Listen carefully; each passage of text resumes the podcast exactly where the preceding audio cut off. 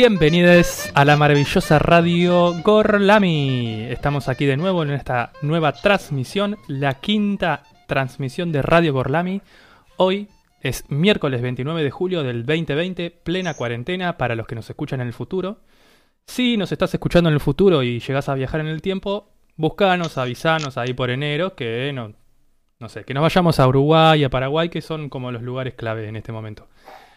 Y así comenzamos. Le damos la bienvenida a nuestra queridísima conductora Lola. Buenas tardes, muy buenas tardes Nacho.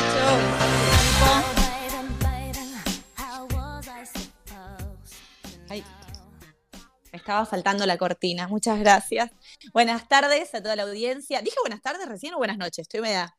Menos mal que dijiste que era 29 de julio porque yo, cuarentena, nunca sé ni dónde estoy parada.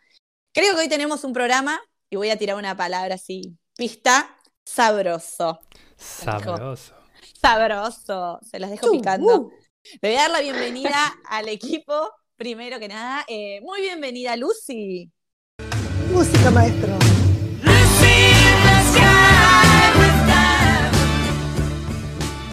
Muy buenas tardes a todos. Yo también quiero agregar una pista para el día de hoy. Hoy es día 29 es decir, es el día de los ñoquis. Nada, los dejo con esa reflexión. Asociación Libre. Muchas gracias. Bueno, buenas tardes, queridísima Rita.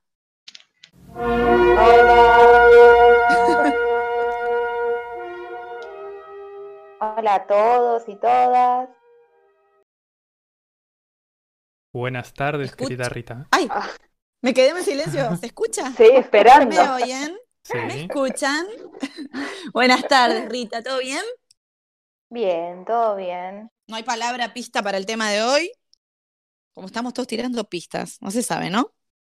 ¿Querés dejarlo enigmático? Incógnita, un enigmático. No, no, no, no. No tengo nada para decir por el momento. Debe estar con el estómago vacío. Le vamos a dar la bienvenida entonces a Sarita. Buenas tardes, Sari.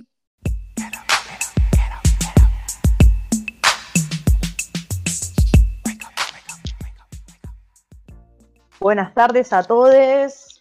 Espero que estén disfrutando de esta hermosa tarde de 29 de julio, día de los ñoquis y faltan dos días para el cumpleaños de mi mamá. Ay.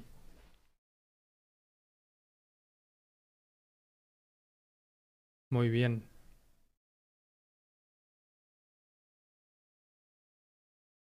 Años, ¿eh? Hay que anotarlo, no lo olvidemos. No, no. Y antes, la dejo ahí. Y antes eh, de arrancar con el programa, le vamos a dar la bienvenida a la infaltable Salem. Buenas tardes, Salem.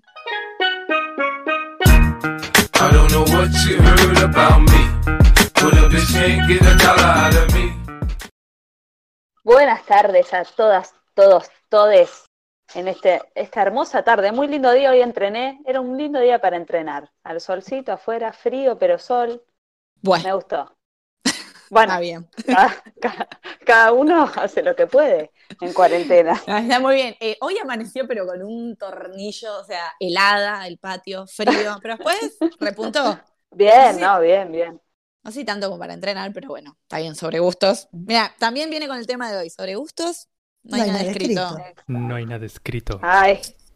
Bueno, eh, no, no estamos muy aceitados. Le queremos pedir perdón a nuestra. Estamos muy aceitados hoy. Ay, esperen, esperen, esperen. Ay, muy bien. Esperen.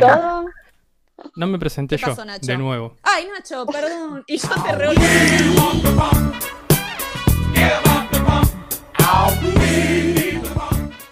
Lo único que quiero decir que con una pizca de amor, una pizca de amor, una cucharadita de pasión y y solo eso, un chorrito de. No voy a decir de qué. Sazón. Qué goloso. y un dulzor en el alma se puede lograr. Porque para Marga. Lo que querramos. Quedó medio raro igual la mezcla, un poco raro. Miedo. Ah, pero yo como, yo como comida un poco rara. Ay, pero. Gourmet. Casi que se devela.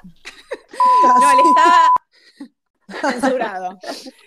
Le estaba diciendo a la audiencia, pidiendo perdón, que entramos hoy cinco minutitos tarde porque como este, este programa lo hacemos un grupo de amigues, nos colgamos charlando boludeces antes de arrancar y se nos hizo tarde y la prueba de sonido y estábamos muy cebados con el tema de hoy. Pero antes de, de presentar de qué vamos a charlar, me gustaría que Salem le recuerde a nuestros oyentes cuáles son las redes sociales y las plataformas donde nos pueden encontrar.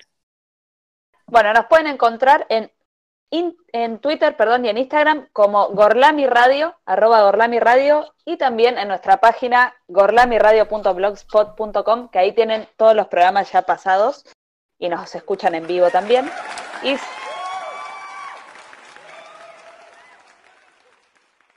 Y nos pueden buscar en Spotify también para escucharnos como Radio Gorlami. Estamos en Así todos que- lados, no nos falta nada. Somos Como la mugre. Bueno. Sí. ¿no? Cada uno, se- cada uno, el que le quepa el poncho, que se lo ponga, ¿no? Exacto. ¿Usted- ¿Ustedes no le rezan a la basura? Bueno, Claro. Algunos sí. pueden compostarla. Mirá, te tiene un comentario optimista. Sí, pero mirá en la India. En la India le rezan a la Ganges, más o menos. El Ganges es un río de caca. Sin ofender. Sí. Mm, Bueno, Cada uno en la, en la secta santo. que quiere. Sí, sí, sí. Claro. es Es como rezar en un río de conurbano. Claro, mal. En el riachuelo. Sí. Bueno, chicos, del riachuelo se saca agua que se consume, ¿no? Tampoco nos hagamos acá los, los higiénicos. Ah, yo soy Por muy suerte higiénica. tenemos ríos muy cerca, muy, muy cristalinos. No Sí. develemos la zona. Bueno, ¿cómo No, no, andan, no. chicos? Que no nos hablamos a vivo desde el sábado. ¿Alguien quiere compartir algo con nuestra audiencia? ¿Por dónde anduvo en esas, anduvieron esas sensaciones? Yo quiero días. hacer algo medio materialista capitalista, pero ya que estamos en el hot sale, quiero saber si alguien aprovechó el hot sale para comprar algo. Ay, por supuesto yo, que sí. adivina, yo, la respuesta. Yo, A ver, de Bueno. uno. ¿Quién no se compró nada? yo, Yo, Sarita. Sara. Entonces, de- Sarita. Pobrecita. No, chicos, respeto, Sarita está con un consumo muy consciente y muy, muy sustentable. No está comprando cosas que no necesita, en general. A grandes rasgos. a grandes rasgos, sin profundizar. Claro. Ri- Rita, ¿qué compraste? Mira, te voy a sorprender, porque la verdad no me representan nada.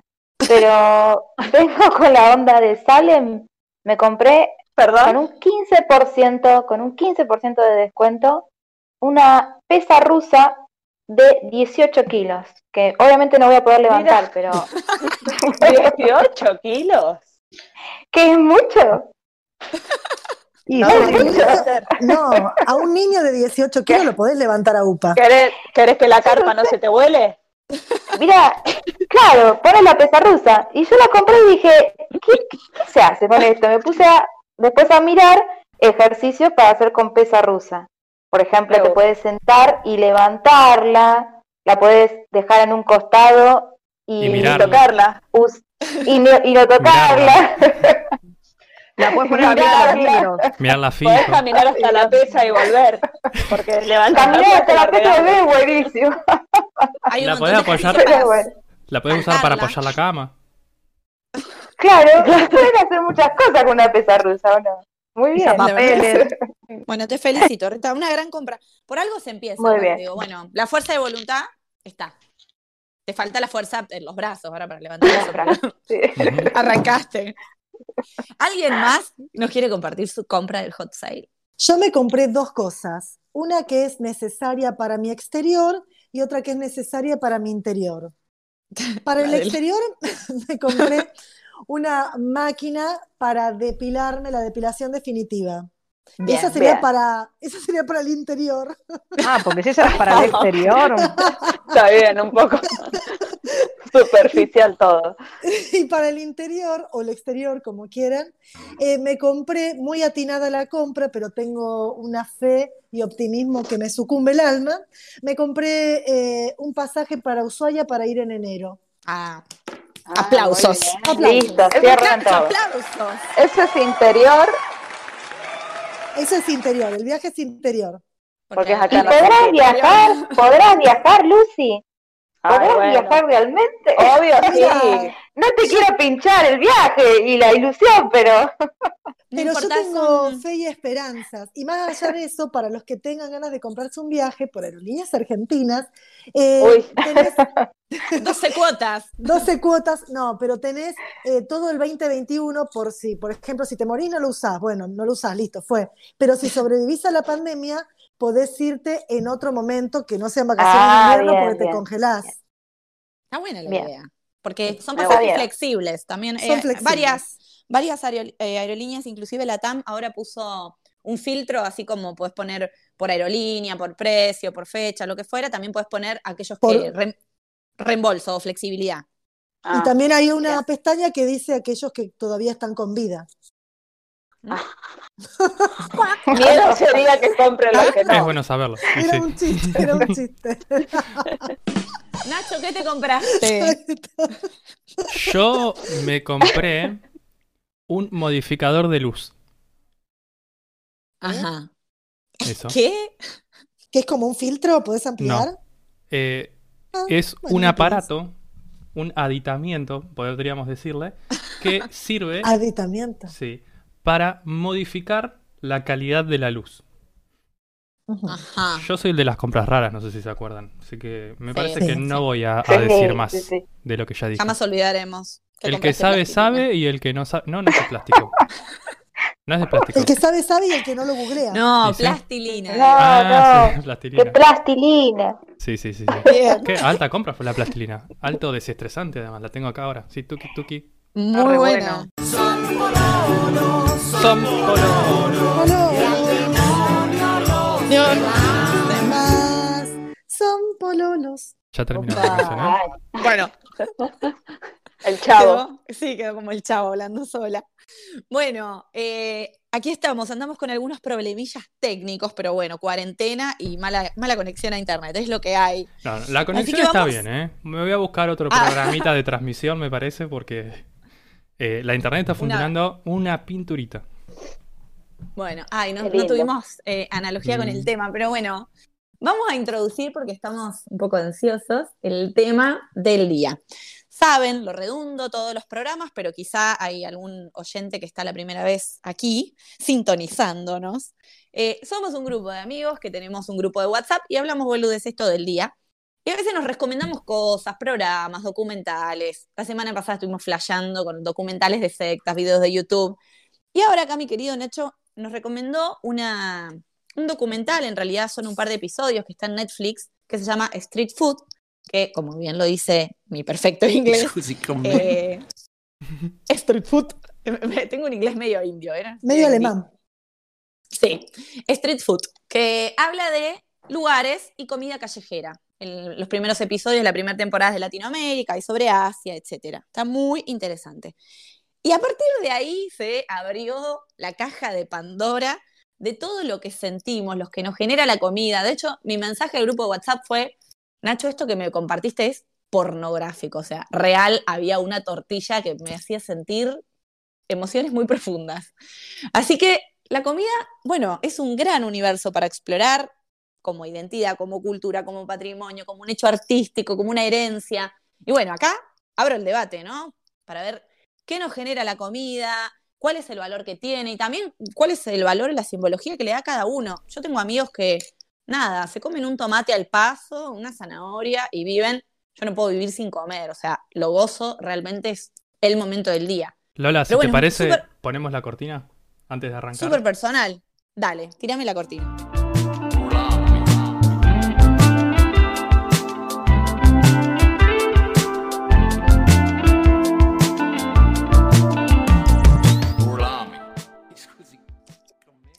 Así que bien, después de esa bella intro con todos los disparadores sobre lo que podemos decir sobre la comida, los escucho.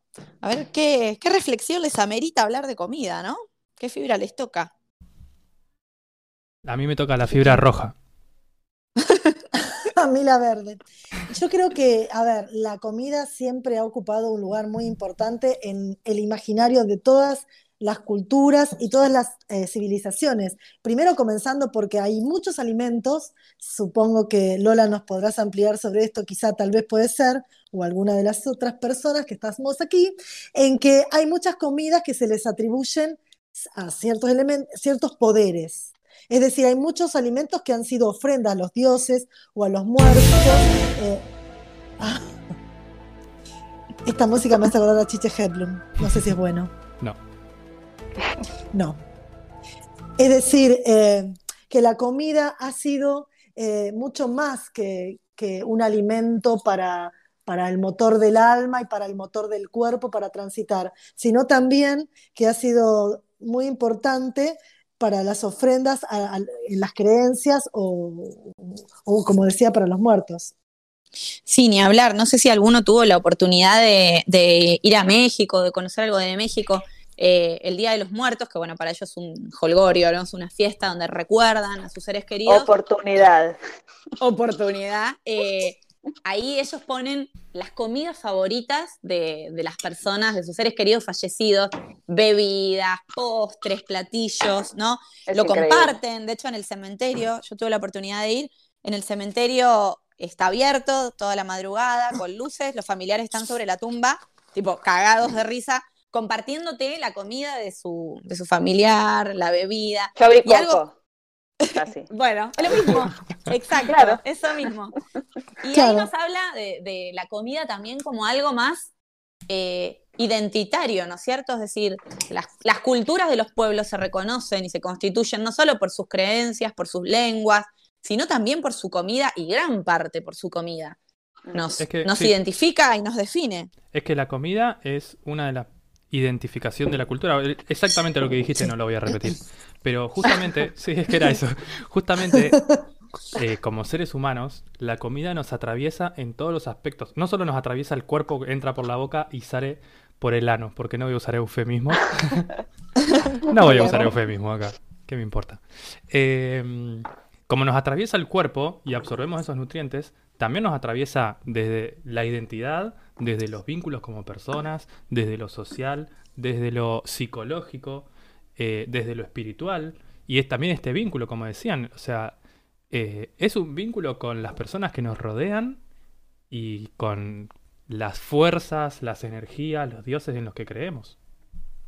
También nuestro país es muy de la comida y, de la, y que en la reunión siempre es la excusa la comida para reunirnos nosotros. Los argentinos somos muy de poner la comida en el centro como manera de socializar, de relacionarme con el otro, de la amistad, de la familia. Sí, por ejemplo, yo que, no sé, pienso como mamá, ¿no? O sea, cocinarle a mi hija, ¿no? alimentarla, todo lo que implica. Y eso, eso se relaciona con los vínculos, ¿no? El acto de prepararle una comida a alguien eh, que, le, que es nutrirlo, no solamente en términos estrictamente nutricionales, ¿no? O sea, es un acto de amor. Es una ofrenda, un acto de amor, totalmente. se ha visto mucho también, ¿no? En la cuarentena la comida como un acto de amor, porque nos, enviamos comidas eh, cuando alguien cumple años, para el Día del Amigo, el amigo. la picadita. La Lita que mandó ahí un regalito a cada uno. Sí, sí, sí. Pero, riquísimo. Eh, realmente porque lo, comparto como lo vivencio. Para mí la comida es un acto de amor, es decir, invitar amigos y cocinarles, ¿no? Eh, pensar los, los, elementos con los que vas a trabajar. También es una cuestión súper artesanal, la producción de los alimentos, desde que los cultivamos, digamos, hasta que lo tenemos arriba de la mesa. es, que, bueno, un poco eh, la comida y la disponibilidad de alimentos fue lo que forjó la sociedad. O sea, en un principio el ser humano era nómade e iba recolectando. Y en un momento dijo, che, esto lo podemos plantar. Y estaba hablando de su propia comida. Podemos plantar, podemos tener animales, podemos cultivar. Entonces la mejor manera de que nos organicemos es quedarnos en un lugar y empezar a tener esta, este tipo de comida disponible, digamos. Como que forma parte este ya desde la construcción de la sociedad, podríamos decirle ni hablar, el surgimiento de la sociedad eh, sedentarizada, digamos, tiene que ver con esto, con el dominio de los alimentos. Y esto que decía también Lucy, de el, ritual, la ofrenda, a modo de agradecimiento ¿no? a la Madre Tierra por todos estos recursos que nos brindan. Después, en la segunda parte, vamos a polemizar un poco sobre el cuidado que le estamos dando a esto, pero Eh, otra cosa también interesante para tirar el tip de la perspectiva de género, ¿no? De, de la comida. Eh, tengo un par de datos para compartir por ahí un poco más teorizado. Vieron que yo siempre vengo acá con la parte más... Quizás más bodrio, pero saben que lo voy a decir rapidito. Por eso ponemos la Eh, música para. para descontracturar. Gracias.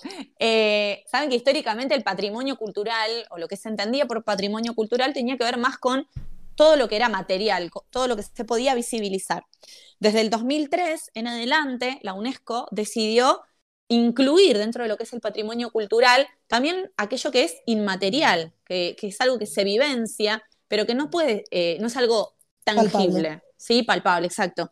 Entonces eh, se empezó a recuperar danzas de distintos pueblos, ritos, canciones, literatura, eh, lenguaje, ¿no? Las diferentes formas de lenguaje. Y acá aparece algo súper destacable, que es la comida como patrimonio cultural intangible, y que se destaca desde una perspectiva de género, y me parece muy piola, porque saben, no, no hace falta que lo diga, la mujer es un sujeto recontra, invisibilizado en la historia, y justamente como ha sido imposibilitada de, participar de los espacios políticos o públicos, y no, puede elegir su propio monumento, eh, la comida guarda mucho de esto que la mujer vivencia y que transmite y que sostiene de generación en generación.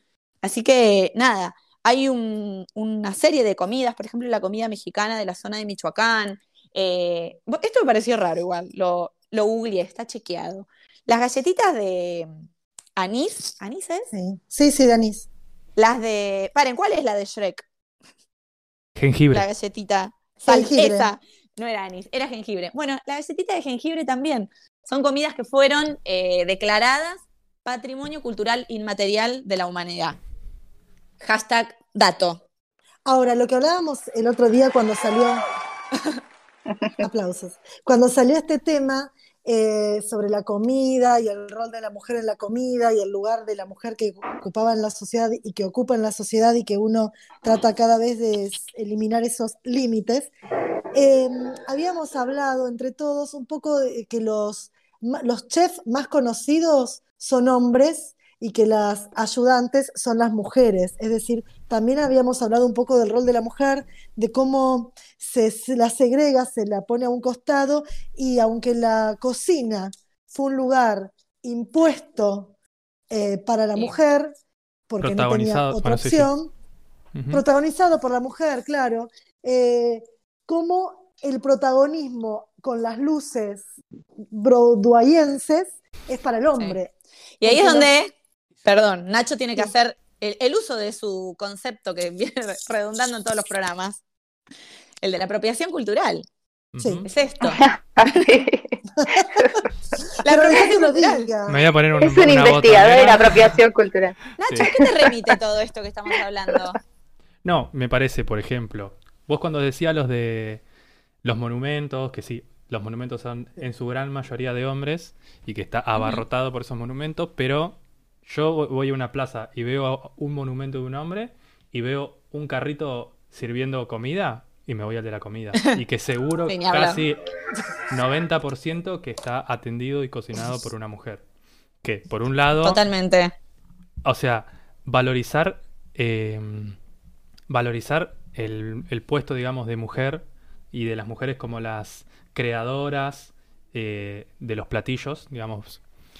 Me parece que está buenísimo, pero sin embargo también eh, un poco como que no le, no le está dando... Es como una mirada para el pasado, como para reivindicar este valor, pero también como que necesita en futuro algo como decir, bueno, pero las mujeres no, no es que están cocinando nada más.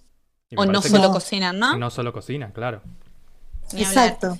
Eh, sobre esto, perdón, si, si puedo, les quiero compartir un, un fragmentito de un libro que me compré en mis últimas vacaciones que se llama Cocinando Historias. Son relatos de mujeres de la 13. La Comuna 13 es eh, un barrio recontra marginal en Medellín que estaba tomado por el narcotráfico y que fue recuperado hace poco. Y, y habla un poco de esto, de, de la comida como patrimonio. Y destacan esto las mujeres de, ok, a mí en la cocina se me puso por imposición, no pude elegir en esta cuestión estereotipante de que la mujer cocina y cuida a los niños y el hombre sale a trabajar a la calle, pero también esto que hago tiene un súper valor y transmití cultura y transmití herencia e identidad y nunca se valoró. Así que les quiero compartir un pedacito de este libro, si me lo permiten. Te, lo, permitimos. Ah, gracias. No, no, me pongan el oh baby baby porque no pega acá. No, no, no.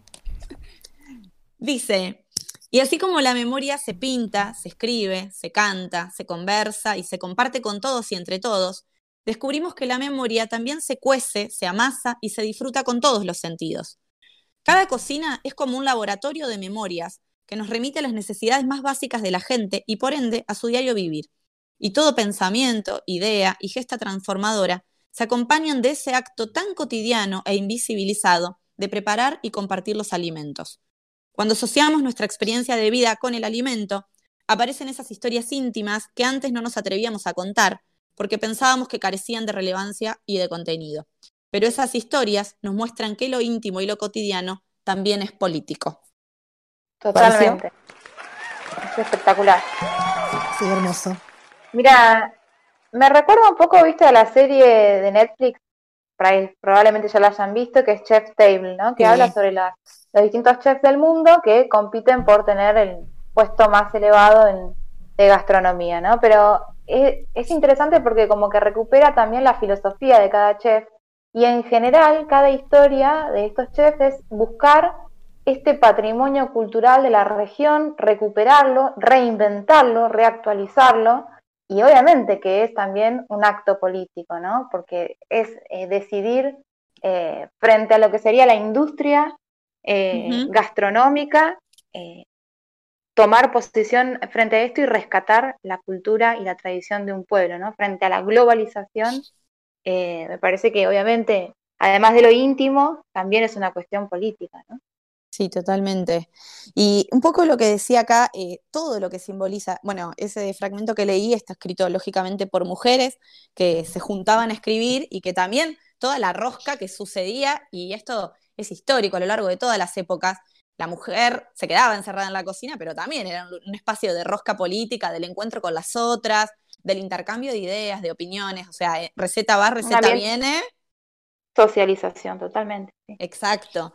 Eh, y destaco también que acá habla de cómo la memoria que se pinte, que se escribe, que se cante y que se aprecia a partir de todos los sentidos. Y digo yo, bueno, ¿por qué, ¿por qué sentido le entra a ustedes la comida? ¿Qué es lo que le llama la atención de un plato de repente?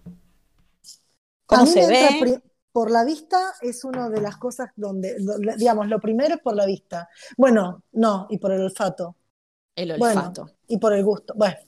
bueno. Sí, no, por a los mí lo cinco me- sentidos. Los cinco sentidos. No, a mí depende mucho también del lugar, ¿no? Porque si yo estoy comiendo en mi casa, yo ya una hora y media antes, si no me toca cocinar, una hora y media antes, una hora, ya estoy escuchando ruidos de las ollas moviéndose, de los platos, eh, de los cubiertos. Y todo eso como que ya me dice, uh, ¿qué voy a comer? Ya ahí se me enciende la nariz y empiezo como a olfatear a ver qué es, o me acerco y veo. Y distinto también es eh, cuando voy a un restaurante, que por ahí ya por la vista veo cómo es la onda del restaurante, ya me llama como que la estética de un edificio ya me hace pensar en lo que puedo llegar a comer. Eh, entonces también es un poco por la vista. Eh, igualmente, sí, en este, en el mundo globalizado eh, de las redes, entra mucho por las vistas por el tema de, de internet y de Instagram y de toda la cuestión de food photography que tenemos en las redes. Sí, eh, bueno, la vista hoy juega un papel fundamental y me parece que también, digamos, eh, se ha visibilizado algo tan simple y tan cotidiano como la comida en, en un montón de producciones artísticas, ¿no es cierto? La fotografía es una, también en el cine, en canciones, qué sé yo. Sí. Sí, por ejemplo, perdón, ¿no? Eh, yo quería hablar sobre un poquito la, el arte eh, y la comida, la relación que han tenido, es, es para que todos eh, opinemos y para que todos charlemos, porque ¿quién no ha visto un cuadro de Renoir o de Manet donde en los cuadros se muestran como los placeres culinarios, eh, los, el- el- ellos viajando por los jardines mientras comen frutas y comidas con las canastas, o el súper recontra reconocido cuadro de Andy Warhol con, con las latas Campbell, donde se muestra El tomate. bueno, una, una sociedad súper consumista como es la de Estados Unidos, súper capitalista del siglo XX y cómo la comida y la gente muestra en ese cuadro, se han vuelto como una reproducción, como una cosa general, como algo genérico. Eso por ahí en la pintura. Y en el cine, eh, bueno, ¿quién no ha visto o ha leído Comer, Rezar, Amar? Donde, bueno, ah, hermosa. Amo. Donde una escritora, donde hago un resumen chiquitito, se divorcia, viene de un matrimonio, eh, mo- digamos, monogámico y decide, nada, recorrer el mundo y reencontrarse con sus fases que están descontroladas. Por un lado, comer en Italia, rezar en India y amar en Bali. Y entonces, a través de la comida, voy por lo primero, por comer en Italia, logra comunicarse con los demás, logra abrirse, logra expresar sus sentimientos, expresar su cultura y también lo que le pasa. O Tarantino, por ejemplo, si vamos a otro extremo del cine, muestra siempre como comidas rápidas. Eh, hay una marca que él utiliza Cajuna Burger. durante... Ah, ay, exacto. Big, Big Eh, Cajuna Burger. Fiction, Sí. ¿Viste? Bien. Bueno, es como eh, un Big Mac sería, eh, pero bueno, al estilo Tarantino.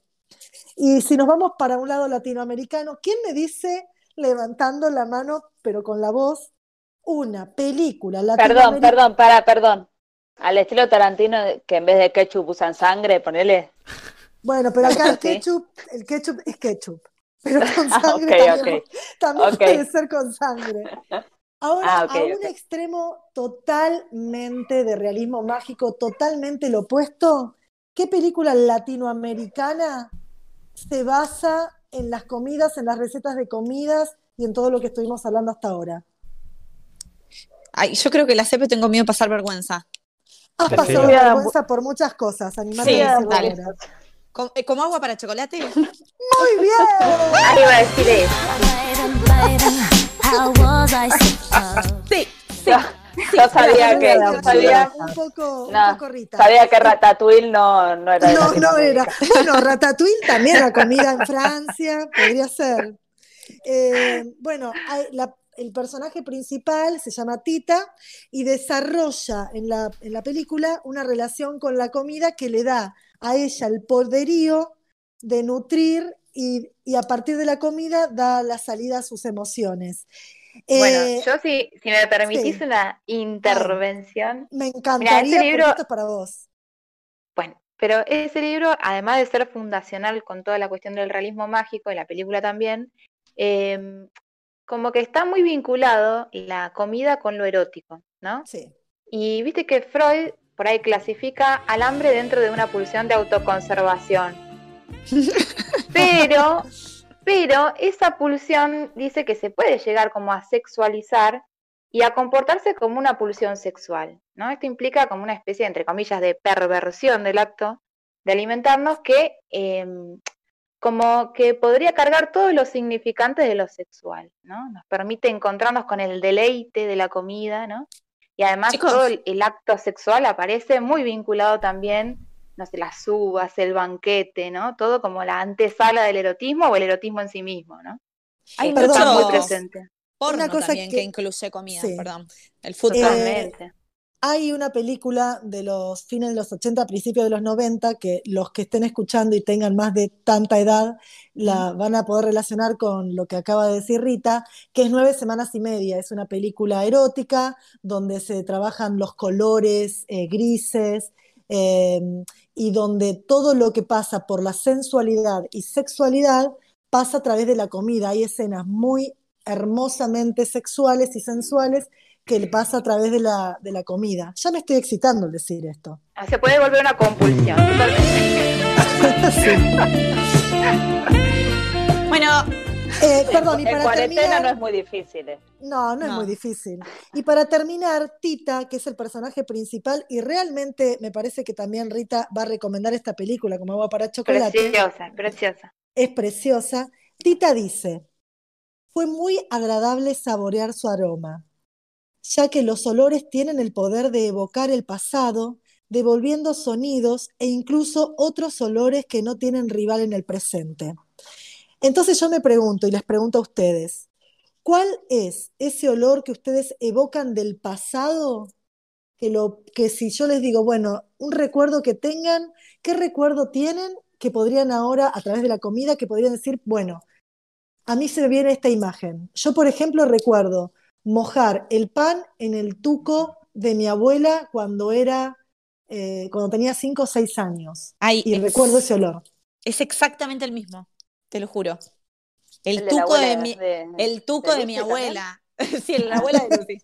No, el tuco de mi abuela, eh, que es inigualable. Aparte, esos tucos que lo empezaban a hacer a las 9 de la mañana, más o menos. sí. Que se te manchaba el aceite ese radioactivo, no lo sacabas nunca más de ninguna remera. Porque le ponían, ¿cómo es ese tomate concentrado? ¿Quién sabe? Conserva, mi abuela conserva. Exacto, Una cucharadita de conserva de tomate. Total. Bueno, mojar el pan en el tuco de mi abuela. Es ese, ese aroma de domingo al mediodía. los buñuelitos, los buñuelitos también de verdura, que hacía de acelga. Mi abuela eso también queda muy grabado. Que era esa especie de masa verde con, con leche, cosas así. Un menjunje que era riquísimo, no sabemos Un cómo. menjunje riquísimo, no sabe qué tiene. ¿Salen? Eh, yo también, a mí, qué cosa, ¿no? Que todos pensemos en nuestras abuelas. En las abuelas. Sí. sí. Es como nostálgico, ¿no? Uno nunca Sí. va al... Sí. Eh, pienso en, en...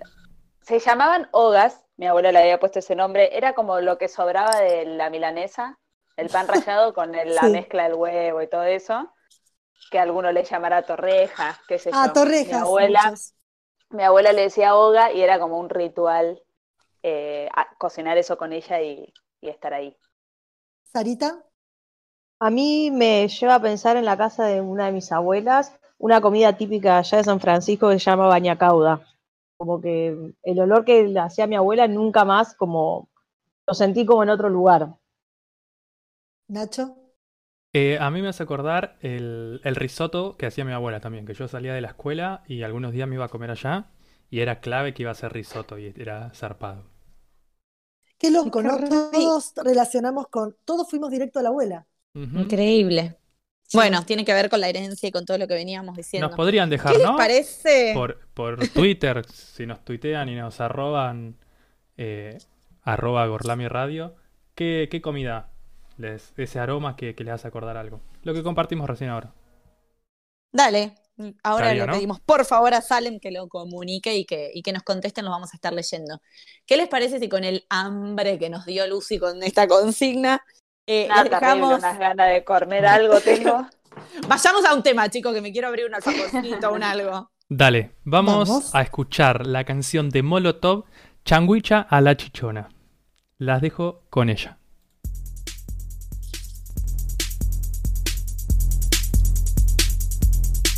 Al pastor me echó una gringa, más lechuga, la pechuga, muslo aquí, muslo acá y papa. A la francesa quisiera comer más de esa, pero está más buena la hamburguesa. Ella quiere un king de polla, su chilito no la llena. Traiga un caldo, pasta al peño, un espagueti al albañil. Tráele un trío de macanita y tráete un combo para mí, pero mira nomás que...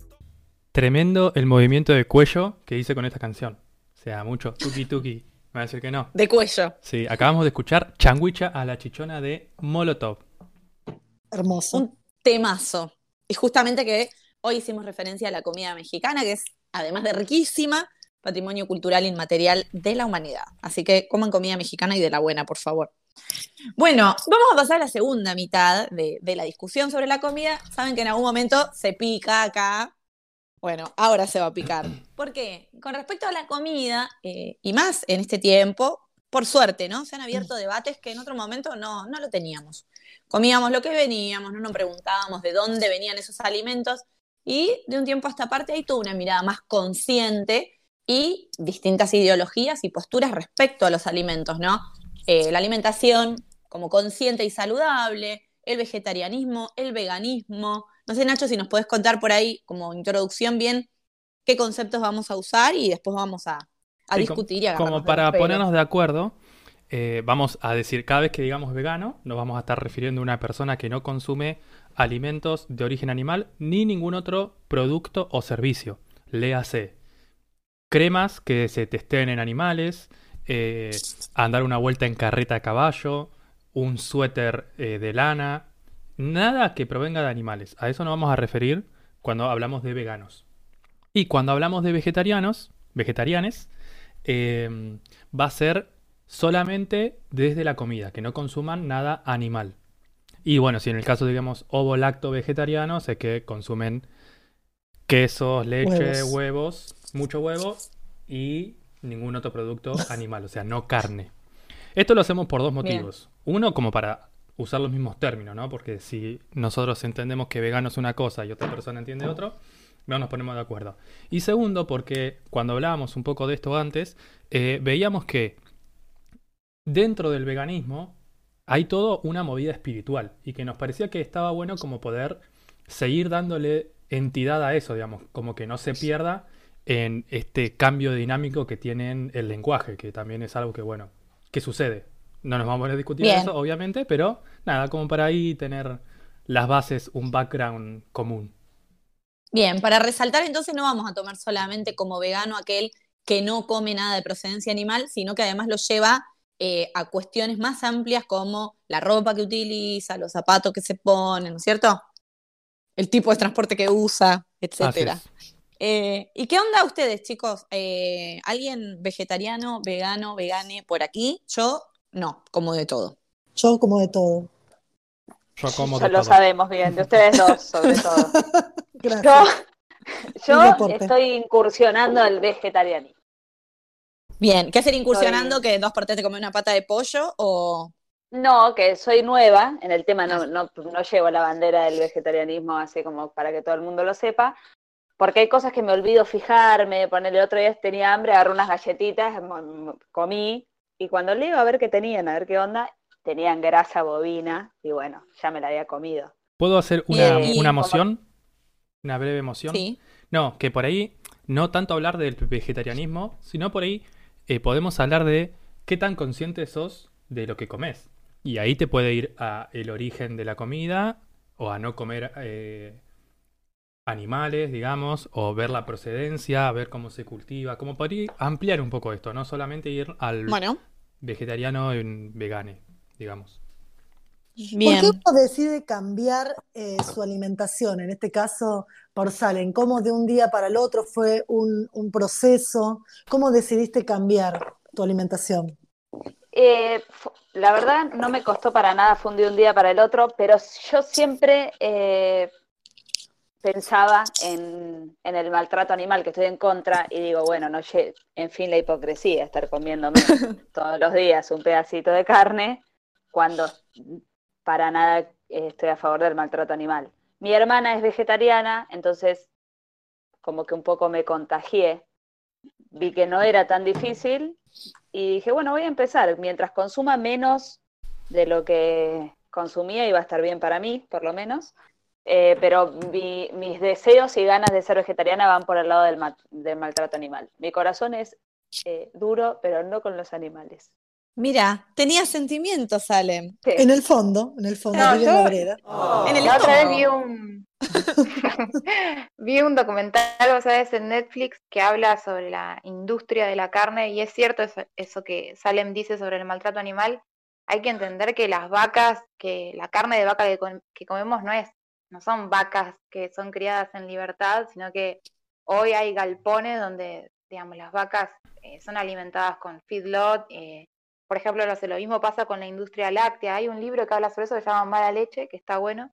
Y también, ¿no? Las leches, la leche, claro, la leche que tomamos es de vacas que viven, no sé, perpetuamente preñadas, eh, ordeñadas cuatro veces por día, deglutiendo El- maíz, medicadas. Eh, hay toda una El cuestión de maltrato animal. todo, Ay, es todo menos pollo. no sé si quiero saber todo esto. Pero sí, el pollo es todo menos pollo, totalmente. Y hay mucho maltrato, sí.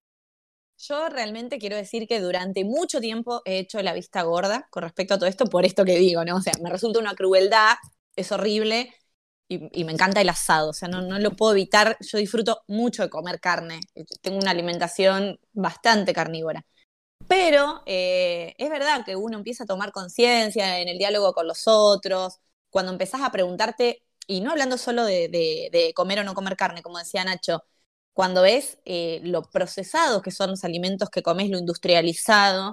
eh, a mí, gracias a Sarita, que es una gran amiga y que ella hizo un gran cambio que ahora nos va a contar en su alimentación, fui tomando como cositas que me hacen ruido y consejos de decir, bueno, che, por ahí puedo dejar un poco las harinas súper refinadas, eh, cambiar el azúcar blanca por azúcar mascabo. También es cierto que hay en algunas cosas, y esto tiro la pelota para discutirla, una cuestión económica de un montón de alimentos que, bueno, no son tan baratos como el ultraprocesado, pero sí empezar a elegir las verduras orgánicas o dónde comprarlas, eh, igual que los huevos que sean de granja. Creo que estoy un poquito más consciente de cómo me alimento, pero evidentemente no, no estoy cambiando el mundo, ¿no?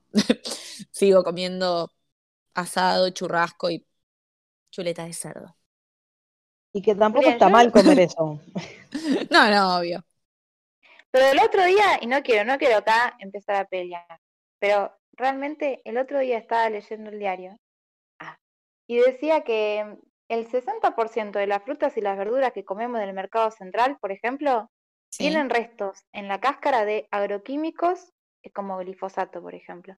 Pero Y sí, ponen la pera y la mandarina hasta el 90%. Y esto lo dice el SENASA. ¿eh? O sea que hay todo un tema también, porque uno dice, bueno, ¿qué hace? O comes alimentos que están eh, industrializados o ultraprocesados, o ¿qué haces? Comer fruta y verdura que también tiene agroquímicos.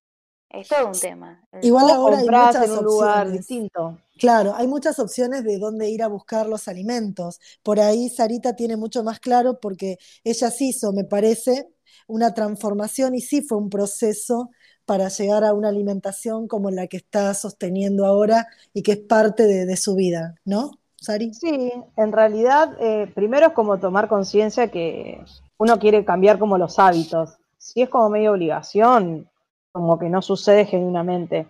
Y después sí es verdad que lleva más tiempo, que tenés que tener como cierta organización, que comes las cosas que están de estación.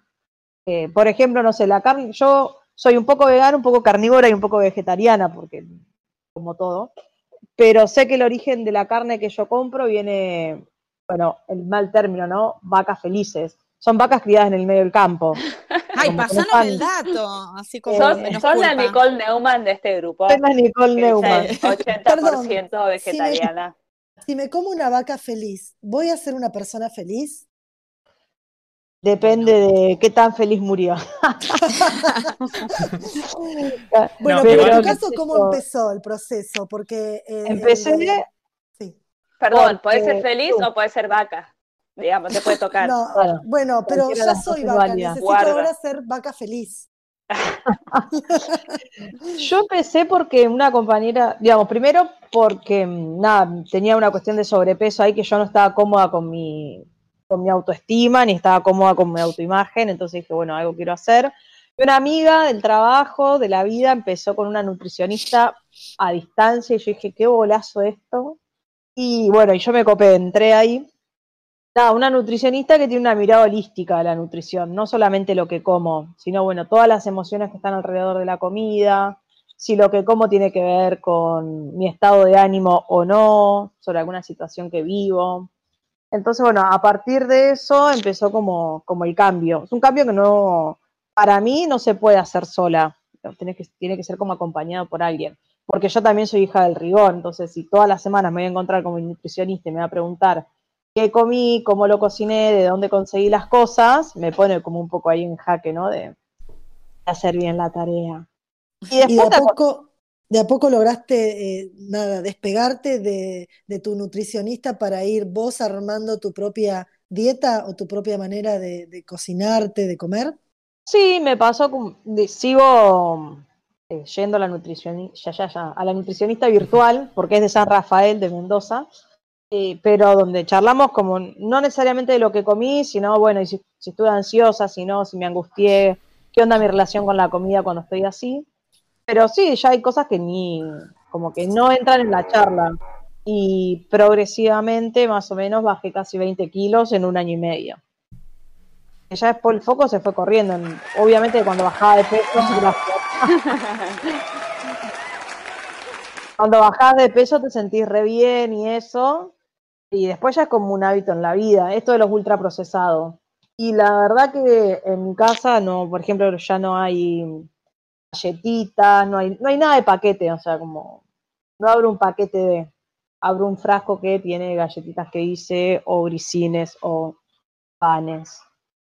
Ay, Ay. te admiro tanto. Bueno. Sí, un poco... No, el tema por ahí es que tenés que tener tiempo, ¿no? Porque pienso en una familia por ahí con cuatro chicos, no sé, con tener que trabajar y cómo haces para eh, coordinar todo eso, ¿no? Porque yo entiendo y, y coincido que hay que hacer un cambio también en la voluntad individual, pero si no hay una política de Estado que acompañe eso, es muy complicado llevarlo a gran escala, digamos. Sí, yo conocí que- gente del, digamos, como en este, uno empieza a tejer redes, y yo conozco gente que labura, que labura la pareja, que tiene pibes y que lleva adelante como esta vida, porque también involucra a los niños y a las niñas que tienen a cargo en este proceso. Yo creo que ponele, yo fui a fui a una a una feria de alimentos orgánicos antes de que arranque todo esto, ¿no? De la pandemia y te juro la verdad, literalmente gasté mil pesos y compré un queso, eh, un jugo y un pan. O sea, Sí. También ¿Cuánto hay- gastas hay en una que- consulta médica? Yo adhiero no, a lo no, que estoy de dice. acuerdo, pero digo, tiene que haber una política de Estado para que Eso. estos tipos de alimentos orgánicos puedan ser producidos de otra manera y tengan otro alcance. No, Pasa que, chicos, bueno, básicamente. como lo mismo acceso de, de siempre, o sea, quienes tenemos cierto acceso podemos y quienes no, no, en todo en general. Yo creo que faltan dos cosas con respecto a lo que dice Rita de las políticas de Estado. Por un lado, la, la socialización de esta información y del daño que nos puede generar la salud eh, consumir este tipo de alimentos ultraprocesados. Eh, bueno, hace poco hubo mucho ruido con un proyecto que hay de, de tener criaderos de cerdo para exportación a Chile, a Chile, a China y todo lo que eso implica. Eh, países, está bien, ¿no? No podemos comparar países súper desarrollados como Inglaterra, pero en Inglaterra los alimentos no están grabados con un impuesto del 21% como tenemos nosotros. Entonces, esta semana también hubo mucho debate con el impuesto a la leche, si impuesto sí, si impuesto no, si el 10% o el 21%. Eh, yo creo que la alimentación saludable tiene que estar acompañada y es recontra necesario las políticas de Estado y la, informa- la socialización de esto. En Chile, por ejemplo, perdón, digo Sí. esto ya. En Chile, por ejemplo, eh, cuando compras un alimento recargado de grasas trans o, o con un montón de azúcar, tiene un dibujo gigante que dice te vas a comer esto con el 90% de grasas trans, que es más o menos como lo que hacen con los cigarrillos, ¿vieron? Que te pone una persona, Sí. niño Bueno. muriendo, no sé, con cáncer de pulmón, no sé, algo así. Eh, hay un montón de, de medidas y de políticas que, bueno, también ayudan a concientizar a la población. Me parece por que esto... ejemplo, acá en Argentina tenemos un puerto y tenemos un mar y podríamos comer pescado. ¿Y por qué comemos carne vacuna? Hay una sociedad rural y también hay cuestiones de intereses políticos. Totalmente, eso quería Digo, más Sí. allá de la acotar. Es que el tipo de alimentación, pensándolo en Argentina, es de una cultura. Y esa cultura es de un país agroexportador que producía toneladas y toneladas de carne para, para sacar al mundo y también para comer acá. Entonces la gente empezó a comer esa carne que tenía. Lo que pasa es que toda esa, esa cultura, como veníamos diciendo antes, se fue transmitiendo de generación en generación. Y ahora hay intereses muy grandes puestos en la carne. O sea, comer carne, voy a vincularlo con Britney. O sea, hubo un. hubo un. Dale. sí. Hubo un sistema que dijo, che, estas Britney Spears tienen que consumir esto. Acá en Argentina hay un sistema que dice, acá somos argentinos, tenemos que comer carne, no vamos a comer otra cosa. No me vengan Y a aparte se planta eso, como una cuestión Claro. identitaria. Loco, somos argentinos, el gaucho, el caballo y el asado. Y la Y, violencia también a los animales, perdón Lola, termino. Eh, la Sí, violencia sí. a los animales también está reflejada totalmente y es una cuestión del sistema de producción capitalista. O sea, para poder darle de comer carne a todos los argentinos o a los que lo puedan pagar, pero que en general, que, que es caro, pero igual la gente lo paga, eh, para darle de comer a todos los argentinos una dieta basada muy fuertemente en la carne, tenemos que producir de esta manera. Yo no soy vegetariano, no soy vegano, pero la verdad que he reducido mucho el consumo de carne. Casi que uno o dos eh, comidas a la semana. Si Y comiéramos de esa manera, el consumo de carne se reduciría un montón, pero bueno, obviamente hay intereses puestos en que esto no suceda y un poco nos lavan el cerebro, lo vinculo con las sectas, para que tengamos que comer carne. Total. Mira cómo te hilamos todos los programas. Y además la carne de exportación, eh, que en realidad es una hija putés también porque los argentinos pagamos la carne carísima y en realidad no sería necesario ni pagarla lo que la pagamos, ni que los, los criaderos o los lugares donde tienen a los animales estén en esas condiciones o los traten de esa manera. Pero en realidad lo que se enfoca es en la exportación y en lo que se gana con eso. El mercado interno no es para nada prioritario eh, en el mundo agroexportador, como bien lo dice la palabra.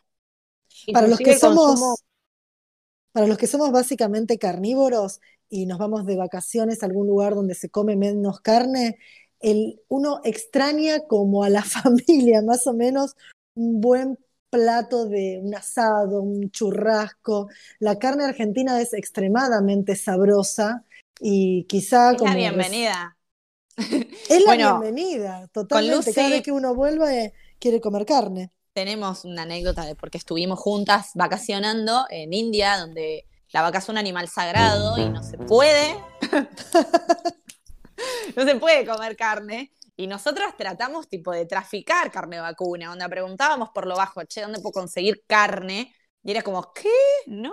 Por allá vimos un McDonald's, que es como el padre del capitalismo, y dijimos, allá, a por él, a buscar un Big Mac. Y no, solamente había No, hamburguesas eh, de pollo. Y La bueno, verdad que nada, re es la ustedes dos ahí, ¿eh?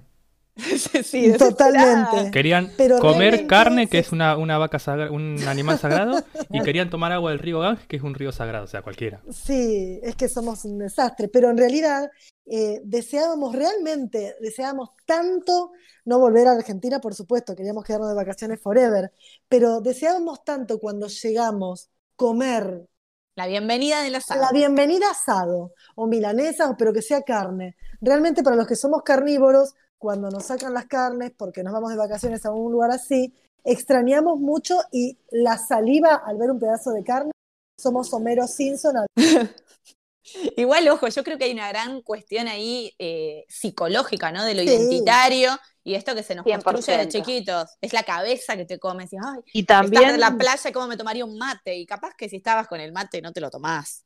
y también hay algo como en, más allá de lo cultural, desde lo físico, nuestra flora intestinal nos pide cierta cantidad de alimentos y es lo que genera como este vicio de, bueno, yo solo puedo comer carne porque, y en realidad capaz que bueno, no quiero, pero hay algo más fuerte que te lo pide y es ya cómo se estructura nuestro, nuestro sistema digestivo, nuestro intestino, nuestra flora, que de a poco uno se lo puede ir cambiando y limpiando, pero bueno, también es, es como difícil, es como lo, como lo que genera adicción. ¿Por qué la harina es tan adictiva?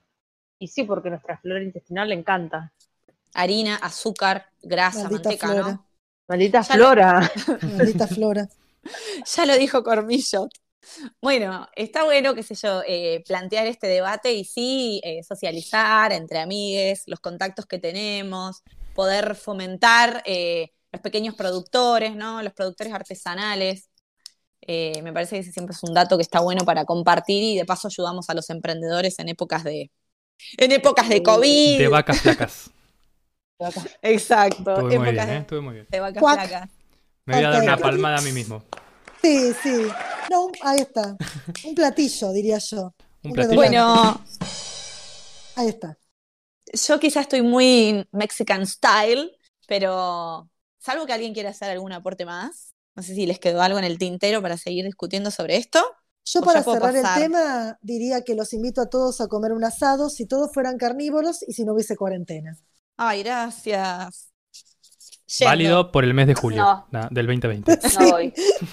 Sí, se termina el mes de julio. Salen, te ponemos, te tiramos un zucchini ahí a la parrilla. Una proboleta. ¿Queso también o no? Eh, Salem. ¿Estás dejando los Sigo, quesos? sigo comiendo. No, no. Ah, bueno, bien. Sí, Después sí. Rita te Tendría puede. eh, que- Rita, no, perdón. Sari te puede pasar la receta porque ella está ahí en plena producción de quesos de, de otras Semillas. cosas. De semillas. De otra cosa. ¿De papa? Bueno, como les decía que estoy medio Mexican style y, y hago honores a la comida mexicana que la amo y a la comida mexicana de verdad. Yo sé que hay algunos oyentes que, que van a adherir a lo que digo. Vieron que las comidas se adaptan un poco a los estilos de los lugares y como el argentino no es mucho de, de comer maíz, que es algo re típico de la mayoría de los países latinoamericanos, acá te dan un taco con una tortilla pedorra de trigo que no tiene ningún sentido una buena comida mexicana. Así que me parece que el tema con el que vamos a cerrar la sección le va a hacer honor.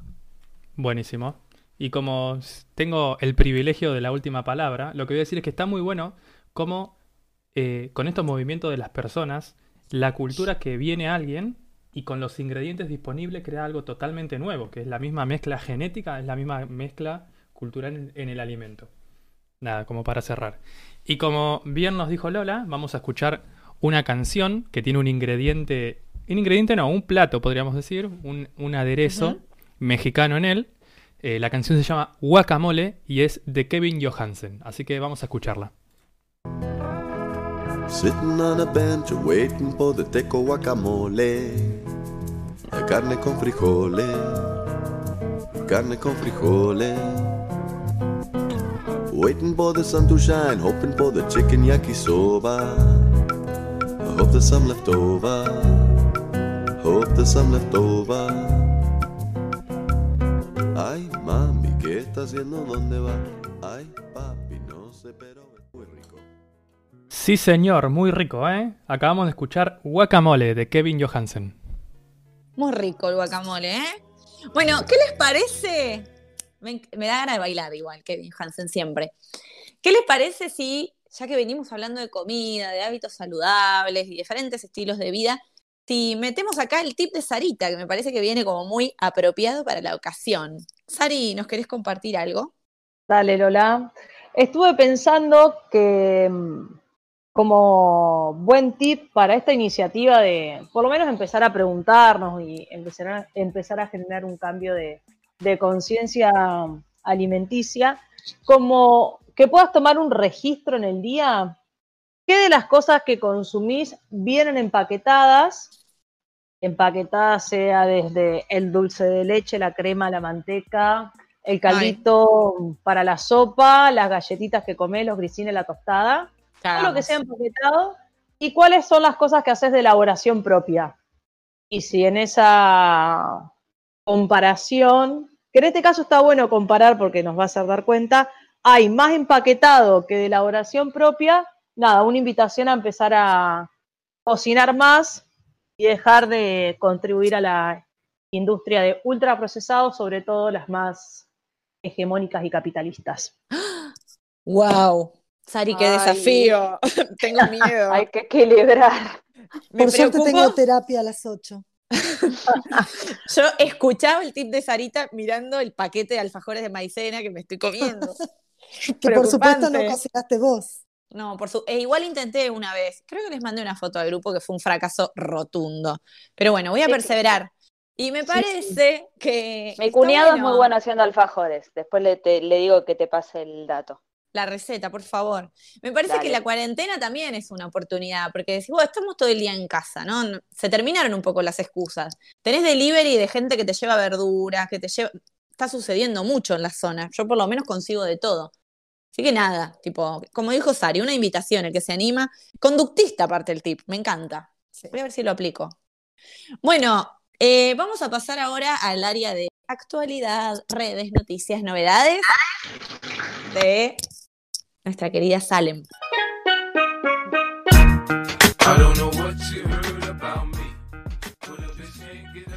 Bueno, para el programa de hoy eh, estuve leyendo sobre eh, Zulma Lobato y el ataque que sufrió el domingo. Eh, un ataque en el que la- le robaron, y la golpearon para robarle y le robaron la plata de su pensión. Eh, y bueno, salió mucho en las redes esto, no solo el tema del robo en sí, sino también de cómo la gente responde a Zulma Lobato como personaje en la tele, eh, que ahora en realidad muchos salen a decir, che, mira lo que le hacen a Zulma, pero nadie decía lo mismo cuando salía en la tele y se le reían todos los programas, eh, ella creyendo que lo que hacía, que iba por algo y en realidad era para que la burlaran. Eh, bueno, el tema igual va por el lado del robo, es la- el segundo robo que ella sufre en la cuarentena. Eh, no es solo la mala suerte del robo, sino que la primera vez que, le sacaron todo, do- tarjetas, documentos, teléfono, lo poco que tenía, porque la verdad que es una mujer que no, no tiene plata, se vive de la pensión, vive muy mal. Eh, fue a hacer la denuncia cuando va a la compañía telefónica para hacer la denuncia, la detienen por romper la cuarentena. O sea, No. venía como de, sí, de muchos castigos así, y le pasa esto que la golpearon casi al punto de dejarla inconsciente hasta que llegó la policía y, y ahí es cuando los ladrones se van, porque si no la podrían haber matado tranquilamente. Yo creo que es un poco de hazaña también en contra de Zulma Lobato, no solo por robarle, sino porque era ella. Eh, por Es- suerte igual, hoy en día está quedándose en un centro comunitario que se llama Mariposas Libres, que es eh, eh, a favor de, la diversidad eh, y toda la comunidad trans que la están alojando y la están ayudando. Es más, si quieren pueden buscar en las redes de Mariposas Libres que hay cuentas de Mercado Pago para hacer donaciones para ayudarla a Zulma Lobato. Por suerte igual está ahí y la van a, a alojar hasta que ella se encuentre del todo bien porque la verdad quedó muy mal físicamente después de este ataque que sufrió. Sí, la verdad que es una noticia bastante poco feliz y que también nos pone de cara, creo que a nosotros mismos como sociedad, con repensar un poco también nuestras prácticas. Justamente habíamos estado hablando hace unos programas del humor, porque digo, somos una sociedad que ha formado parte y que cuando uno se ríe de esas cosas, es, es cómplice en un punto, ¿no? De, de cómo cuando Zulma Lobato era personaje, no sé, en Tinelli, en distintos programas, todos se reían un poco de eso y estaba como bastante naturalizado. Yo celebro lo que digo siempre, de que hoy somos una sociedad un poco más plena, un poco más consciente y sobre todo un poco más crítica, pero que aún así eh, falta, ¿no? Y la verdad que la comunidad trans es una de las más vapuleadas por la sociedad. Y tenemos la idea de que, eh, no sé, porque hay figuras como Lizzie Tagliani, bueno, esta semana pasó también, eh, que igual no es propiamente trans, pero la Floppy, que era asistente de, de Lizzie. Tenemos una Flor de la B en el programa este de Corte y Confección a la tarde. Bien. Y en realidad esas son como las ínfimas o costa, posibilidades que son recontra remotas. No es la realidad, pero ni de un 10% de, de las chicas trans. Muy por el contrario, son una de las poblaciones más vapuleadas, maltratadas. Eh, casi todas terminan en la prostitución como única salida laboral porque son recontra eh, discriminadas, no son integradas a los distintos tipos de trabajos. Y Sí. nada, el, el dato más crudo que me parece que como sociedad tenemos que decir, che, loco, hay que hacer algo, es que las chicas trans tienen un promedio de vida de 30 a 35 años. Es terrible, sí. Muchas de ellas mueren eh, asesinadas o golpeadas o maltratadas por sus propios clientes o de enfermedades de transmisión sexual, porque también trabajan en condiciones penosas. Entonces me parece que el tema de Zulma Lobato es un disparador para que digamos, bueno, loco, me parece que como sociedad tenemos que hacer algo y replantearnos una banda de cosas. Sí, y volviendo a la Zulma en, en específico, también salió, yo vi una entrevista que ella dio, va, un vivo que hizo, eh, que no solo le pasa esto, sino que en general, desde siempre, desde que salió en la tele por primera vez, eh, fue estafada muchas veces porque la gente se burla. Ella ha dado su número de teléfono varias veces porque realmente está con necesidades y le dicen, sí, mira, te voy a contratar a este lugar, la mandan a un domicilio que no existe, le roban cuando va. Dice, Ay. la poca plata que tiene la gasta para esos viajes donde, a donde la mandan y cuando llega los lugares no existen o son casas simplemente y, y no hay un trabajo para ella como se lo prometían.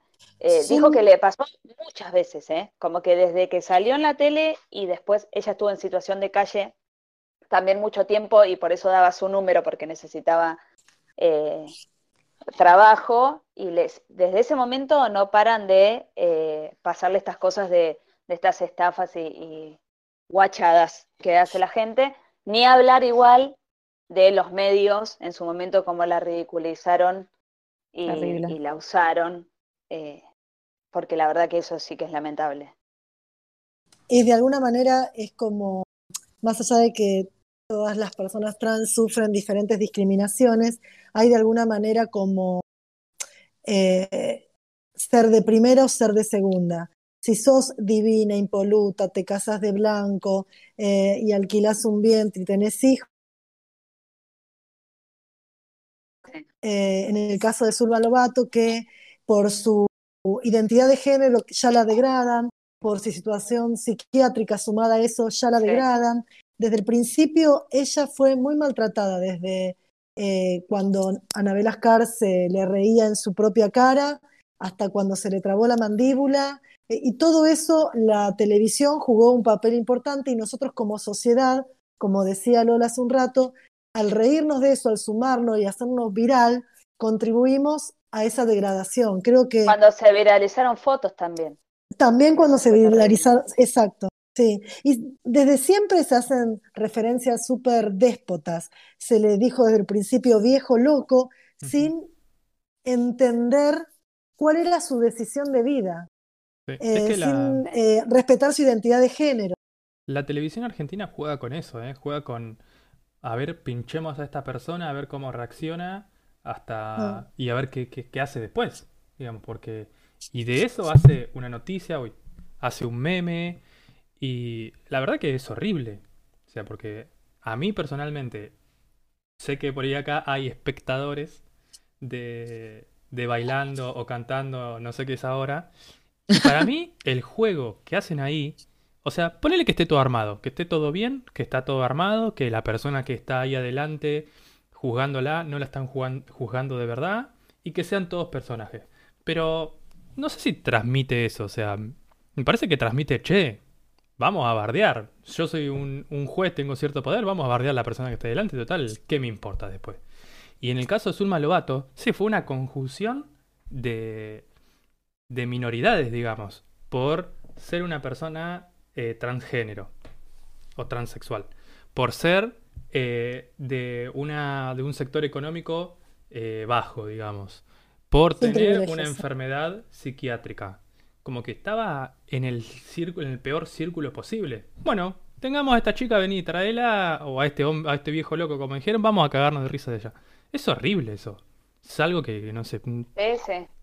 Sí, es déspota. mm, A ver, Zulma Lobato es una trans, es una, una adulta mayor en situación de calle y es atacada por una hegemonía. Eh, hay violencias que ella desde el principio eh, sufre y hasta el momento hay muchas cabezas su- sucias, digamos, en la mente, ¿no?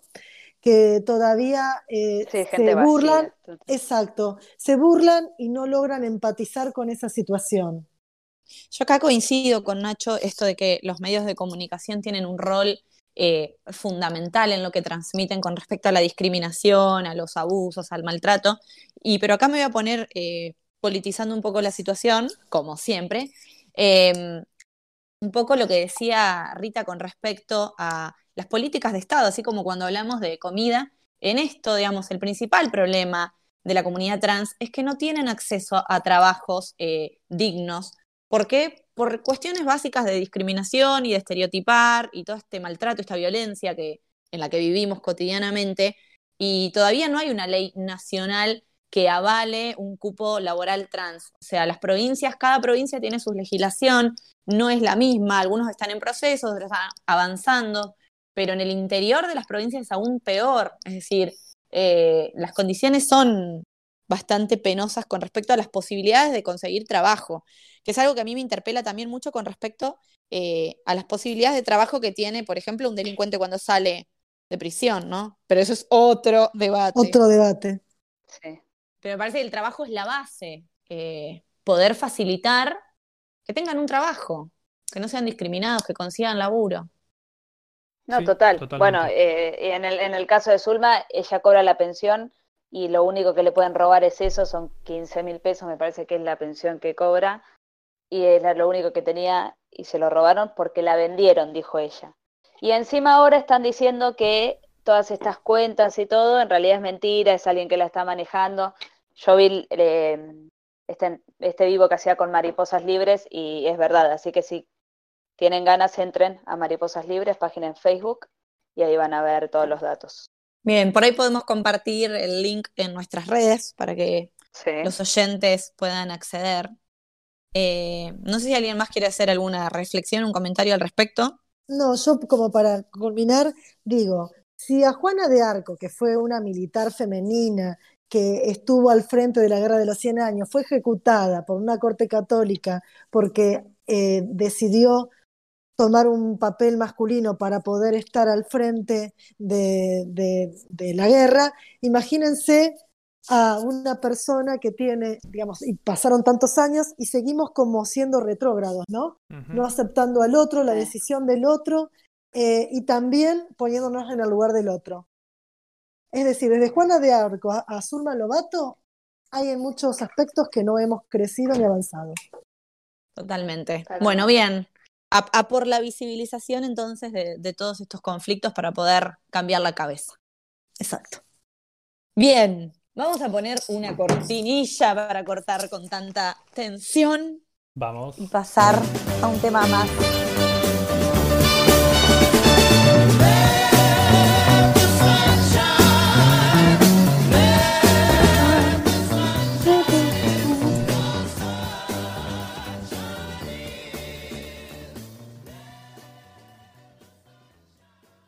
Bueno, Lolita, se está, se está yendo el sol, se está viniendo la noche y con esta, esta oscuridad que se viene vamos a hablar de uno de los géneros más sofisticados de la década del 90, que es el trip hop. Eh, artistas algo. como- Ah, sí, porque les voy a, para los que no saben, artistas como Bjork, eh, Radiohead, Gorillaz, Portishead, incluso hasta Madonna, se vieron fuertemente influenciados por este género que surge en Inglaterra, más precisamente en la ciudad de Bristol. Bueno, en principio no es concebido este género como una música bailable, a diferencia del hip hop o del trap, sino que, como decía, busca como generar una atmósfera, una, especie de experiencia sensorial, como música de ambiente, eh, combinando el jazz, la música clásica, el soul y el funk. Así que vamos a escuchar ahora, sin más preludio, una- un tema de un colectivo francés llamado Chinese Men, y el tema se llama I Got That Tune.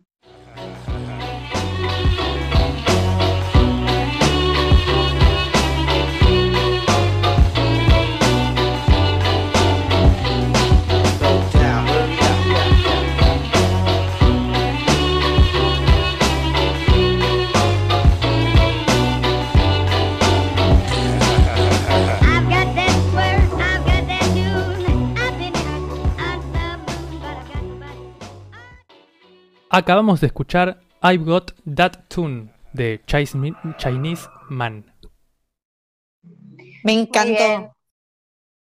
Y para los que se estén preguntando qué es esto que estamos escuchando, que estuvimos escuchando, em, les cuento un poco que el trip hop eh, encuentra así como su germen, su semilla, digamos, en el hip hop de Estados Unidos, que en su momento el hip hop no era algo reducido a un género musical, sino que era, eh, a fines de la década del 70, más bien eh, todo un movimiento cultural que juntaba el graffiti, como no arte pictórico, el baile, mm, el breakdance, ¿no? el rap, y todo esto formaba parte de una cultura urbana eh, que buscaba romper con esta idea de la propiedad privada, ¿no? el graffiti como esa apropiación del espacio público, de la pared, en el caso del breakdance, el baile como lucha de tribu, ¿no? el rap como esta reivindicación del ritmo afro.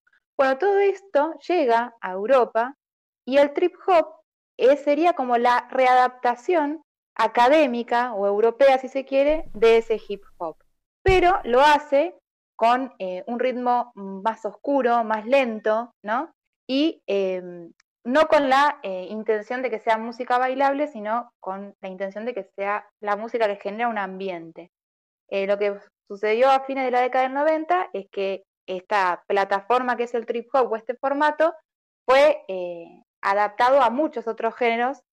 No sé, por ejemplo, en el caso de la, Argentina, si escucharon a Gotham Project, ¿no? Sería este, esta especie de banda que utiliza este formato para aplicarlo, por ejemplo, al tango.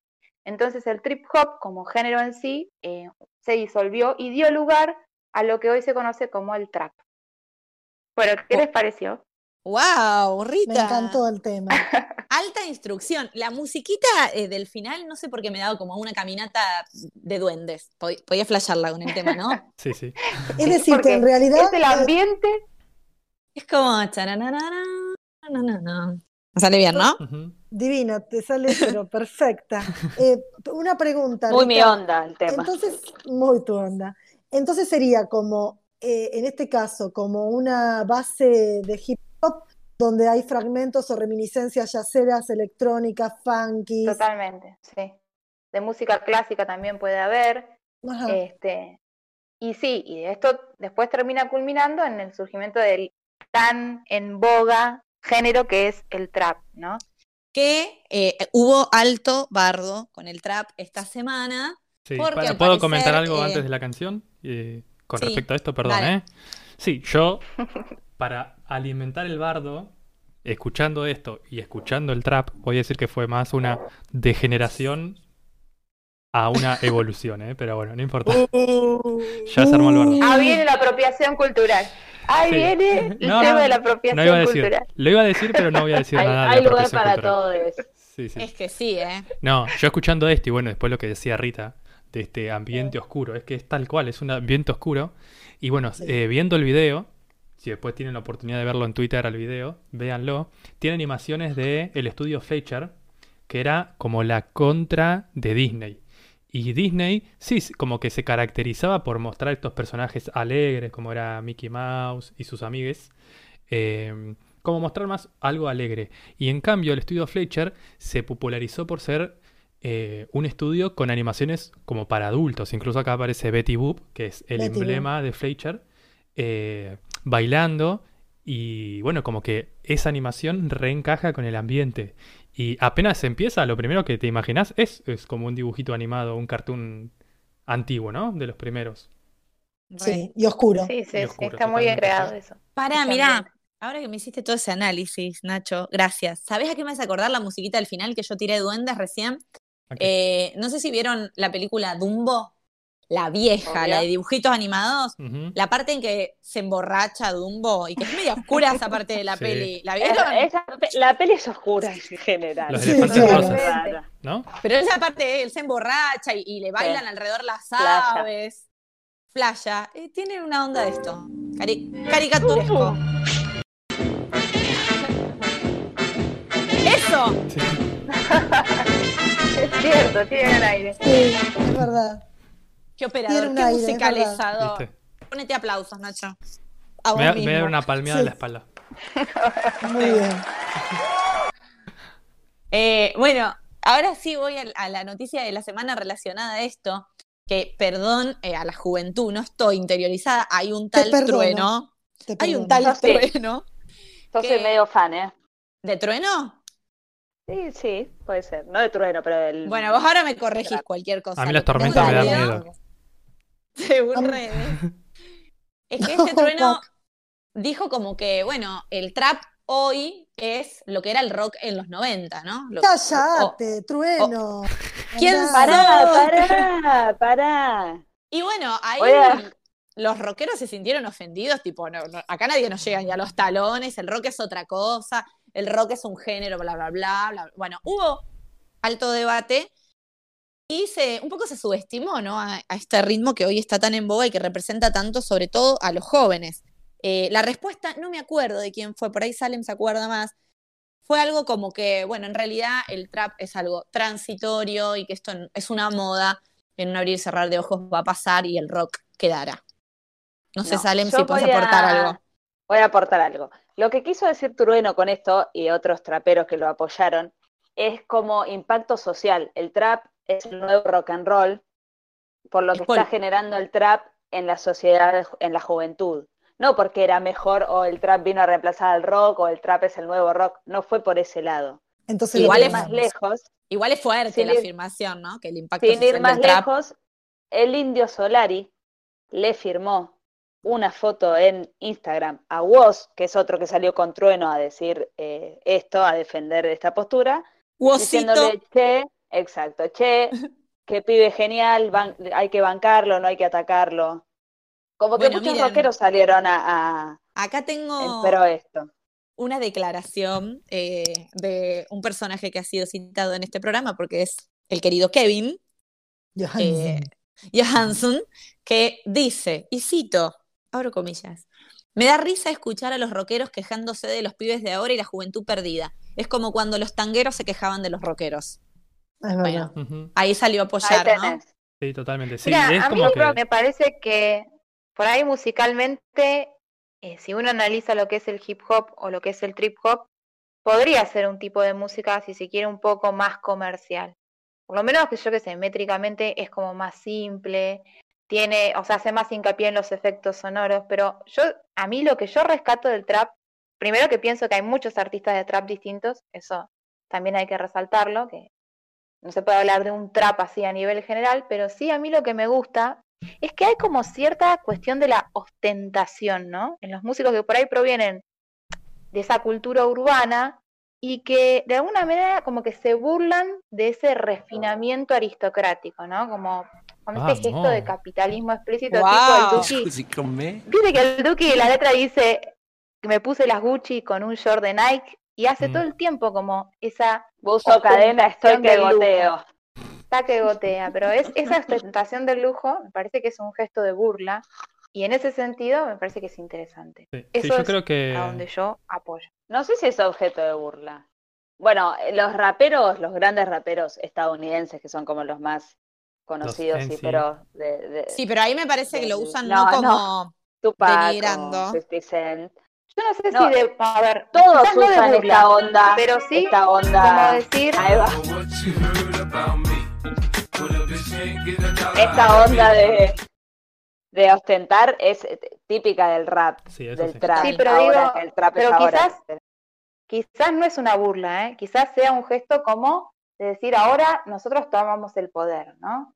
O sea, nos apropiamos de estos bienes que eran solamente de clase para la aristocracia. Sí, yo lo que Porque creo... que Sí, no sé, para mí sí- siguen- Ahora yo me preguntaría de dónde moda. salen estos pibes también, ¿no? Sí, Yo lo que salen creo- la moda claramente. Sí, eso sí. Yo lo Sí, que sí, creo salen es de, que... de barrios, Dale, habla, habla, habla. diga. No, No, no, marginales. Sí, no, que la, la mayoría de los de estos pibes salen de barrios marginales o, o no son, no han tenido esta ostenta, ¿cómo se dice? Ostentación. Estabilidad, no sé. Ostentabilidad. Ostentabilidad eh, a lo largo de su vida. No sé, se ponen dientes de oro, flashan un poco, pero siguen, Claro. como la, siguen la misma onda que los raperos viejos, no es que Y Es pero algo ese un nuevo poco que es imponen. el Es más, gesto, ¿no? No, Para mí es muy bueno el mundo del rap. ¿eh? No sé si conocen, pero existen competencias Sí, sí, sí, totalmente. sí, y la sí, verdad que son muy... Solo la vi en 8 Mile. A mí lo que Y me otra parece... cosa que salió... Perdón, no, hablar. dale, dale. no, no, porque yo tengo una idea para elaborar. Bueno, y, y cerrando, es que otra cosa que salió hace poco, que es del año pasado, una foto donde Woz, este eh, rapero, trapero conocido, es más rapero igual, eh, eh, se sacó una foto en lo de Juan Pablo Sorín, un futbolista, Sí. Lo- yo creo que lo conocen, con Charlie García, Caetano Veloso y Louta, que es otro. Eh, todos juntos tocaron canciones, hay un video en YouTube si lo quieren buscar de toda esta reunión. Eh, como que todo el, el mundo está bien, es nada más la gente que reacciona, la Claro. que desespera. Si le dio la bendición Charlie, está todo bien. Yo solamente querría aportar algo, ¿no? Como Lola puso dos mundos eh, de diferentes épocas juntos. Habló del trap y dijo, está en boga. Ahí va el, va- Entendí. va el sonido del chiste. Que usó una Después de expresión Me lo explicás cuando terminemos. Déjenlo a Nacho explayar su idea, por favor. Sí, dale, Nacho. Entregada. Ah, gracias, gracias. No, entendí, entendí nada. lo que dijo Lucy, pero bueno, no estuve, no estuve atento con el, con el chiste. Eh, no, Gracias lo- por los platillos. de nada. Lo que yo quería decir es que no somos quienes a esta altura de nuestras vidas para decir qué identifica a los jóvenes, ¿no? Me parece que eso está claro. Y no. Así que No. bueno, como que si desde la juventud está empujándose esto, será por algo y será cuestión también de tiempo para ver en qué encausa. También me parece que el trap es un movimiento que es súper joven, o sea, ¿cuántos años tiene el trap? Si bien tiene sus orígenes en, en otros tipos de música, el trap es muy nuevo, es del siglo XXI, digamos, es centennial. Entonces, Total. Sí. como en su momento No es vamos verdad. a conocer el impacto. Claro, en su momento es verdad, quizás el rock. eh, ojalá que sí lo conozcamos, bueno, no importa. Eh, en su Sí, momento, seguramente el rock, cuando empezó, obviamente, el mundo es de los adultos, los jóvenes son una minoría, digamos. Eh, en, su, en su momento, seguramente fue bastardeado como ahora está haciendo el trap. Y a mí, qué sé yo, el rock me parece que está bueno, es un- como que identifica un poco más. No sé si es la típica música así eh, vanguardista y súper eh, como que le ponen mucha dedicación. Pero sí hay grandes obras maestras que entran dentro del género del rock y son músicas que están zarpadas. Pero para que haya pasado eso, ¿cuántos años pasaron desde que nació el rock? 70, 80 años. O sea, tiene que pasar un montón de Sí. tiempo. Seguramente en el futuro escuchemos necesita- obras maestras de rap. De trap, perdón. O sea, para Oh, mí. no. No sé, yo, no. yo, yo le pongo, pongo confianza. O sea, el arte sigue explorando una cosas- muchas cosas nuevas. Sí, sí, yo le pondré una ficha. No, o, Yo o le sea, pongo digo, una ficha porque no es la, la- la música que más me gusta ahora, la verdad. Qué sé yo, porque justamente está identificando una juventud que ahora yo ya no estoy siendo tan adolescente, joven. eh, y por eso también es que no nos gusta o no nos identifica. Pero yo sí le pondría una fichita. No sé si Yo ahora sí, no lo yo escucho, también. obviamente. Yo creo que también uno va evolucionando y cuando digo evolucionando no digo buscando mejores cosas por comparar mejor o peor. Simplemente que por ahí el trap, para algunos que somos bastante más grandes que los adolescentes, necesitamos como un tiempo para entenderlo y para hacerlo carne, como por ahí ya hicimos carne eh, el pop, ya hicimos carne el rock, ya hicimos carne el jazz, el tango, etcétera, etcétera. Las o el hip hop. Las Bueno, vacas. me parece entonces que, bueno, es una gran oportunidad. Primero para agradecer a Rita por esta nueva, eh, esta nueva música que nos acercó. Yo por lo menos no la conocía. Y bueno, cerraremos la sección poniéndole un fichín al trap, porque confío, yo confío en los jóvenes de nuestro país. Así que si ellos lo eligen por algo será. Me parece una acertada decisión. Bueno, Bueno, entonces no. sí, ¿eh? Entonces está salvado el trap. Sí, estás a vi- otra porque visto bueno el trap. Visto bueno el trap. Nosotros cuatro, cuatro o cinco eh, ya dimos- dijimos que sí, así que levantamos el pulgar. Bueno, chicos, hoy nos fuimos a la mierda. Son siete menos Sí. diez. Bueno, Chicos, yo tengo que, Está bien. yo tengo que entrenar, loco. La audiencia está contentísima igual, Bueno. ¿eh? Acá, acá hay una vida, loco. Acá se entrena a las siete. Yo Y- entreno la mandíbula hablando de vidas. Yo voy a entrenar la mandíbula cuando terminemos. Dale. Y nada Bueno. más, no hay mucho más para hacer. Bueno, muchas gracias, Rita. Eh, te despedimos primero a ti.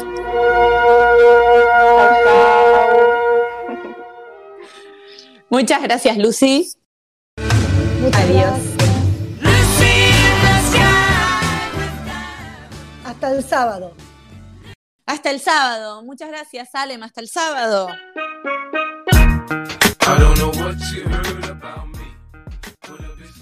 Adiós, nos encontraremos el sábado. Ya que estás, repetite, como- repetite la- las redes sociales. Salen. Dale, eso. Nos pueden encontrar en Twitter y en Instagram como arroba gorlamiradio y en nuestra página gorlamiradio.blogspot.com. Y los invitamos, como ha hecho recientemente mi hermana, quien le mando un beso que nos está escuchando, arróbennos en las historias si nos están escuchando, que nosotros las, las compartimos. Así que bueno, hoy como no le di la bienvenida, sí lo voy a despedir a lo grande. Muchas gracias y hasta el sábado. La cabeza, la columna vertebral, la idea, el poder.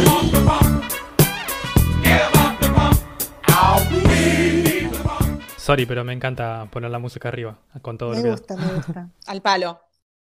Muchas gracias. tenés que despedir. Sí, sí, muchas gracias. Buenas noches y nos vemos este sábado a las 11. Y ya que estoy, tomo la posta y vamos a despedir a la grande, a la inigualable. Me salió mal ahí, debe ser un acto fallido. Sí, Sí. Eso porque Nuestra no estás convencido. No, claro. nuestra querida conductora Lola. Oh, baby?